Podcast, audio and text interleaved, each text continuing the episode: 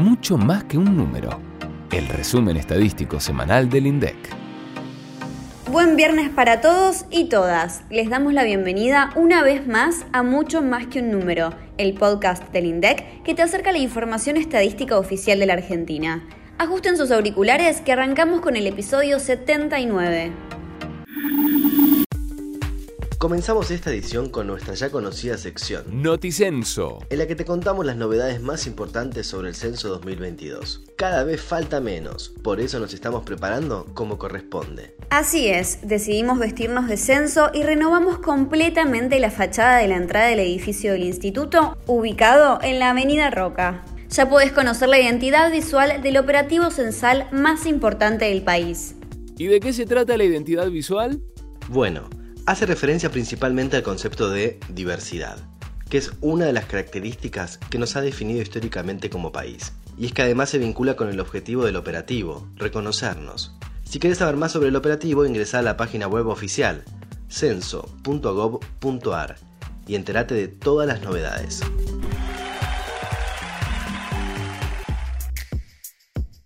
Y ahora damos inicio al calendario que esta semana vino repleto de información, empezando, por ejemplo, con las estadísticas de turismo internacional. Bienvenidos a bordo. Como se deben acordar, la ETI, como le decimos en el INDEC, nos permite medir el flujo mensual de personas no residentes que visitan nuestro país, así como la cantidad de personas que residen en Argentina y que viajan al exterior. Para noviembre, la encuesta estimó que 94.605 viajeros que habitan en nuestro país volaron al exterior. Y en el mismo periodo arribaron a nuestro territorio 47.567 personas no residentes, lo que significó un crecimiento de 545,7% cuando lo comparamos con igual mes del año pasado, cuando las restricciones por la pandemia eran más estrictas. La llegada de los viajeros no residentes que visitan nuestro país se dan principalmente por los aeropuertos de Seiza y Aeroparque. En noviembre, 9 de cada 10 visitantes ingresaron por estas vías aéreas. ¿Y de dónde es que nos visitaron? El 26% proviene de Europa, mientras que un 20% son de los Estados Unidos y Canadá, y un 16,3% de... Mm, será Brasil, Chile, mm, Bolivia... Averigualo vos mismo, haciendo clic en el enlace de la publicación que te dejamos en la descripción. De la actividad turística pasamos a la industrial, porque esta semana conocimos un nuevo dato de la utilización de la capacidad instalada del sector manufacturero, en este caso correspondiente a noviembre.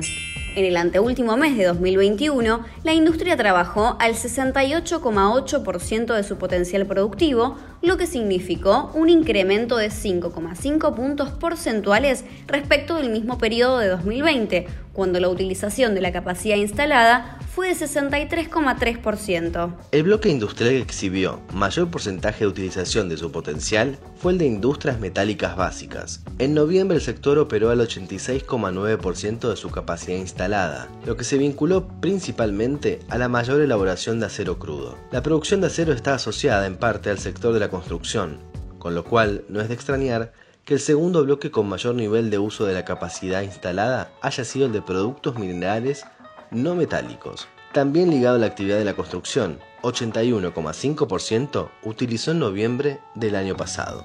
Y como este episodio es súper variado, ahora nos damos una vuelta por el informe de servicios públicos. ¿Te acordás de qué se trata? A partir de la información de siete indicadores representativos, elaboramos un índice sintético, es decir, agregado que te permite seguir la evolución mensual de los servicios públicos.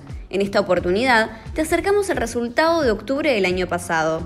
En la comparación con el mismo mes del año anterior, el indicador sintético mostró un incremento del 9,2% y respecto del mes previo, también creció. La serie desestacionalizada registró un alza de 1,2% en octubre.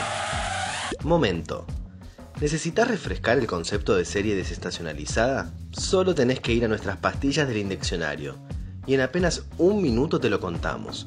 Te dejamos el enlace en la descripción del episodio, no tenés excusa. Volviendo al indicador de servicios públicos, recordá que en la publicación puedes encontrar la evolución de cada uno de los siete índices que lo conforman. ¿Te parece si repasamos la variación de alguno de ellos con respecto a un año atrás? En el caso, por ejemplo, de electricidad, gas y agua, registró un incremento de 2,5% interanual. La telefonía, que tiene en cuenta tanto el servicio de celulares como el de teléfonos fijos, mostró en cambio un crecimiento de 3%. Pero el servicio que registró el mayor incremento interanual fue el de transporte de pasajeros. La variación respecto de octubre de 2020 fue 216%. La elevada tasa de crecimiento responde a la recuperación de la movilidad tras el aislamiento derivado de la pandemia. ¿Te animás a comparar los niveles respecto a los años previos? Desde el informe podés descargar la serie histórica desde enero de 2012. Te invito a que hagas tu propio análisis y nos cuentes qué resultados obtuviste. Y para cerrar la semana, hablemos del índice de precios al consumidor, el IPC de diciembre. En el último mes del año, el índice mostró un crecimiento de 3,8% con respecto a noviembre. ¿Querés saber el detalle de cada una de las divisiones que integran el índice? Te recomiendo el cuadro 15, que se encuentra en la página 12 del informe técnico, donde vas a encontrar las principales aperturas. En cambio, si querés saber cuáles fueron las variaciones más significativas y una breve explicación de cada una, también podés ver los destacados del mes de la página 3 del informe. En diciembre, por ejemplo, la división restaurantes y hoteles fue la de mayor alza, con un incremento del 5,9%, seguida por bebidas alcohólicas y tabaco, que subió 5,4%, impulsada en buena medida por el aumento de cigarrillos. Más allá de estos incrementos, la división de alimentos y bebidas no alcohólicas fue la de mayor incidencia en todas las regiones, 4,3% en diciembre. En este agrupamiento sobresale la suba de carnes y sus derivados, mientras que el grupo verduras, tubérculos y legumbres registró bajas en las seis regiones estadísticas. Con la medición de diciembre completamos la información sobre la inflación del 2021. La suba total del IPC del año pasado fue del 50,9%. Así como hace un ratito te recomendamos el cuadro 15 con el detalle de las subas mensuales, ahora vale que repases el cuadro 16 de la página 13.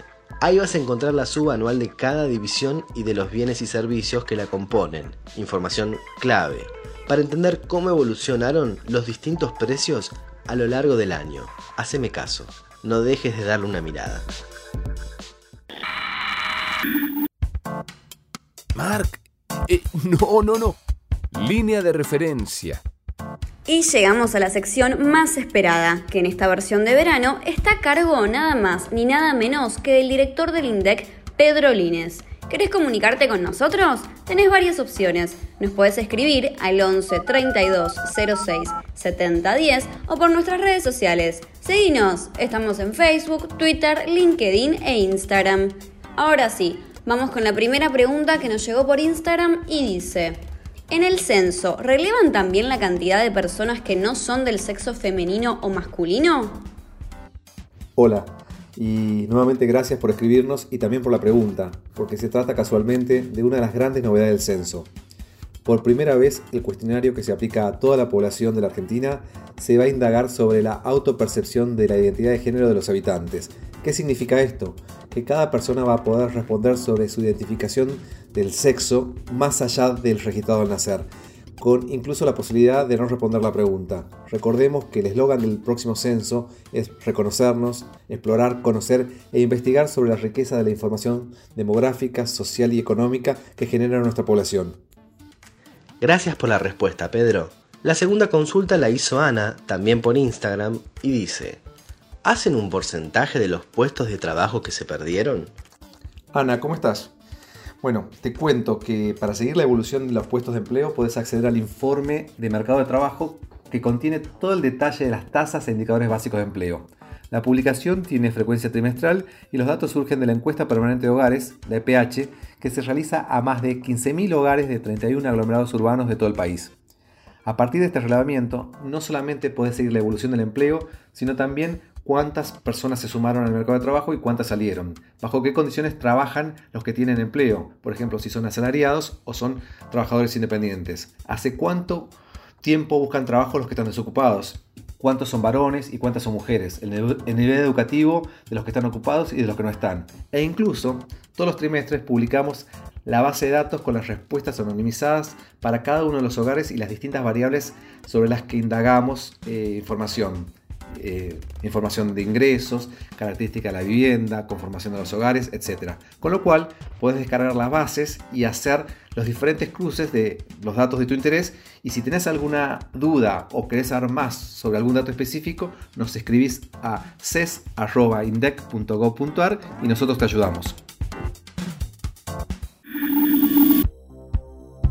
Gracias por las respuestas, Pedro. La verdad que es un lujo tu colaboración con este espacio y queremos seguir escuchándote. Pero lamentablemente el episodio está llegando a su fin. Aunque antes de despedirnos, no queremos dejar de anticiparte lo que nos espera la semana próxima.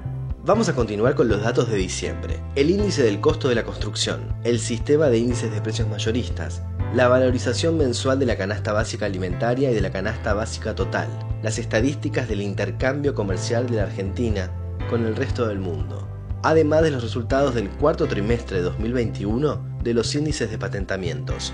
Y como si eso fuera poco, también vamos a conocer las estadísticas de noviembre de la encuesta de ocupación hotelera y la cuenta de generación del ingreso e insumo de mano de obra del tercer trimestre de 2021. Pero todo eso el viernes 21, en una nueva edición de Mucho más que un número, el podcast que te mantiene al tanto de toda la información estadística. Hasta la próxima.